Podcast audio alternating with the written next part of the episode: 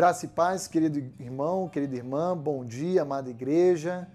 Manhã de quinta-feira, dia agradável, belo, e é sempre uma grande alegria poder reencontrá-lo e compartilhar com você uma porção da palavra de Deus. Gostaria de hoje olhar mais uma vez para a carta de Tiago.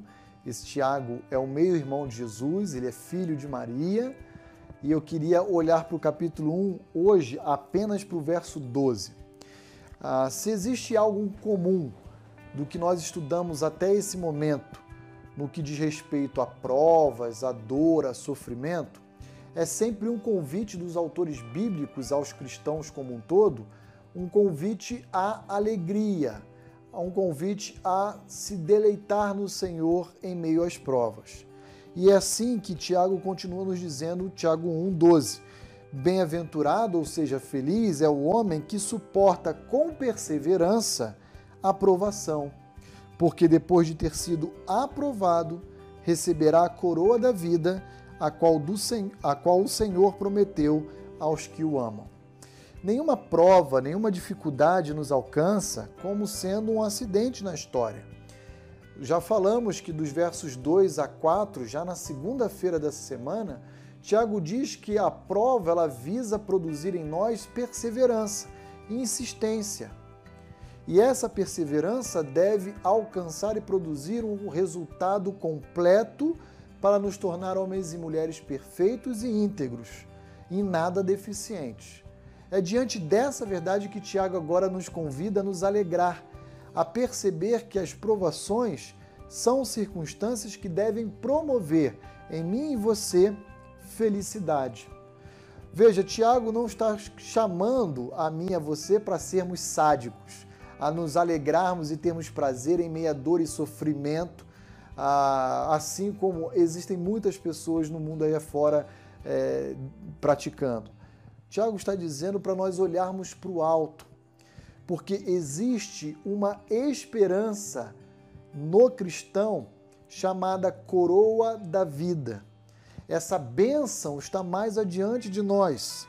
E essa bênção chamada coroa da vida, ela está sendo protegida, preservada por Deus para cada um de nós.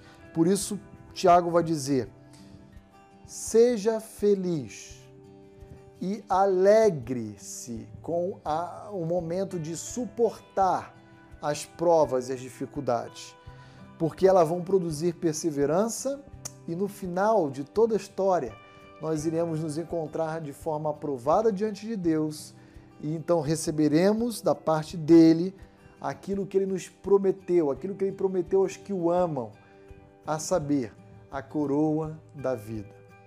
Queridos, se nós tirarmos os nossos olhos das circunstâncias e focarmos de fato naquilo que nos dá esperança, que é a coroa da vida reservada por Deus para cada um de nós, nenhuma prova, nenhuma dificuldade, nenhum sofrimento será suficientemente grande para nos entristecer e para ah, escurecer ou colocar na sombra a alegria de uma vida eterna que Deus tem reservado para cada um de nós.